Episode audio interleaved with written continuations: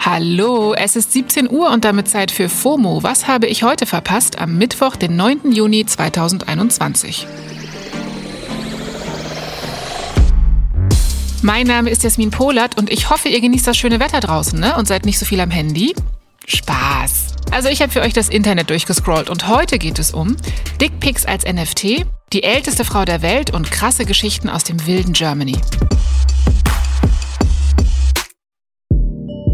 Eieieiei, vielleicht habt ihr es mitbekommen. Gestern Mittag war das halbe Internet offline. Für ein paar Stunden ging auf vielen Seiten gar nichts. Zum Beispiel waren Reddit und der Livestreaming-Dienst Twitch komplett down. Woran hattet ihr legen? fragt man sich im Nachhinein immer. An Fastly. Fastly betreibt weltweit Server, auf denen AnbieterInnen großer Websites ihre Daten speichern und so für KundInnen abrufbar machen. Also eine Art Internetschrank für Daten und die Unternehmen zahlen dafür Miete. Naja, und gestern hat die Schranktür quasi geklemmt. Fastly hat den Fehler dann schnell behoben und vielen Unternehmen dürfte jetzt dämmern, dass es eventuell nicht ganz so schlau ist, alle Daten nur bei einem Anbieter zu lagern. Muss ja nicht sein. Aber gut, für jetzt Deckel drauf, Schranktür zu, weiter scrollen. Was auch überhaupt nicht sein muss, ungewollte Dickpics. Und davon gibt es immer noch viel zu viele. Das Markt- und Meinungsforschungsinstitut YouGov hat 2018 herausgefunden, dass vier von zehn Frauen zwischen 18 und 36 Jahren schon mal ungefragt ein Dickpic zugeschickt worden ist. In Deutschland gilt das laut Strafgesetzbuch übrigens als Verbreitung pornografischer Schriften und kann deswegen mit einer Geldstrafe oder auch mit Freiheitsentzug von bis zu einem Jahr bestraft werden. Ich sag's nur. Das ist aber nicht überall auf der Welt so und hält natürlich leider auch nicht alle davon ab. Und für solche Fälle gibt es jetzt vielleicht eine hilfreiche Website. Auf nftthedp.com kann man nämlich ungewollte Dickpics in NFTs umwandeln. Auf der Seite heißt es, jeder, der ungewollte Fotos seines Penises teilt, muss ja denken, dass es ein Kunstwerk ist, oder? Nun ja, das kann es jetzt sein. Zoe Scammon ist eine britische Unternehmerin und die Initiatorin der Website und die hat zu ihrer Idee Folgendes getwittert. Ich habe herausgefunden, wie ich das schlechte Benehmen in Twitter-DMs stoppen kann. Von jetzt an gilt, wenn du mir ein ungewolltes Dickpick oder eine anderweitig shitty Nachricht schickst, werde ich es in ein NFT verwandeln.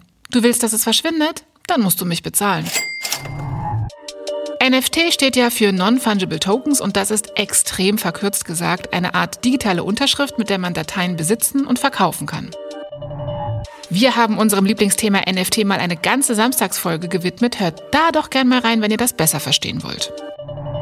Tja, und falls ihr euch jetzt fragt, wie das Ganze funktioniert, so, mit Hilfe der Website und bestimmter Software wandeln KundInnen die Dickpics in NFTs um und legen selbst einen Preis dafür fest. Dann schicken sie den Link zum NFT an den Menschen, der ihnen das ungewollte Dickpic geschickt hat und der muss das NFT dann für den festgelegten Preis zurückkaufen, um es löschen zu lassen. Talk about Schmerz zu Gold machen. Ich liebe so kreative Lösungen ja sehr, aber ich habe den leisen Verdacht, dass diejenigen, die einfach ungefragt ihre Dödel-DMs verschicken, sich gar nicht so viel daraus machen, wenn sie nackt im Internet entdeckt werden. Leider. Zu einer viel schöneren Entdeckung jetzt. In Indien wurde während einer Impfkampagne die älteste Frau der Welt entdeckt. Rehti Begum ist offenbar 124 Jahre alt und das Foto von ihr beim Impfen wurde auf Twitter extrem viel geteilt. In Indien ist die Corona-Lage ja gerade echt katastrophal und dort impfen mobile Teams die Bevölkerung, indem sie vor allem in abgelegenen Orten von Tür zu Tür gehen. Und in einem dieser Orte, Vagura, wurde eben Rehti Begum geimpft. Ey, überlegt mal, 124 Jahre. Wenn man nachrechnet, müsste sie also 1897 geboren sein. Na, 18 vorn an der Jahreszahl. Damit könnte sie die älteste Frau der Menschheitsgeschichte sein. Ist das nicht krass?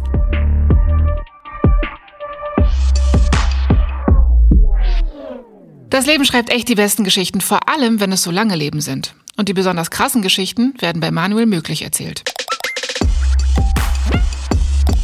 Was das angeht, habe ich sehr gute Neuigkeiten für uns alle. Heute startet nämlich der Wild Germany Podcast. Ja! Das ist ein Spotify Original Podcast von und mit meinem persönlichen Reporter-Idol Manuel Möglich. Der hat vor mittlerweile zehn Jahren die Reportagereihe unter dem gleichen Namen im ZDF begonnen und jetzt gibt es neue Folgen in Podcastform. Wild Germany soll Themen am Rande der Gesellschaft, soziale Phänomene und erstaunliche Subkulturen beleuchten. Und not gonna lie, ich bin ganz gespannt und habe Manu, wie ich ihn in meinem Kopf nenne, mal gefragt, warum Wild Germany jetzt als Podcast?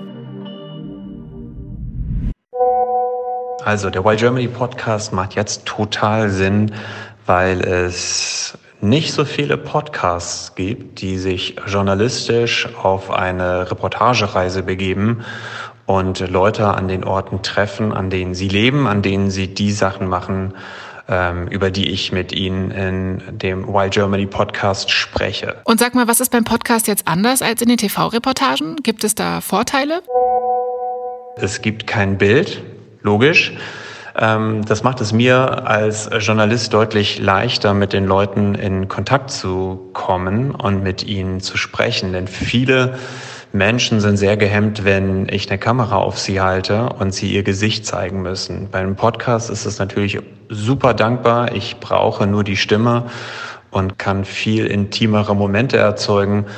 Und ähm, das macht, glaube ich, den Why Germany Podcast zu einem sehr intensiven Hörerlebnis. Danke dir. Die heutige erste Folge dreht sich um Missbrauch in der Pfadfinderszene. Also wie gesagt, wirklich krasse Themen und teils auch schwierige Geschichten, denen sich Manu da annimmt.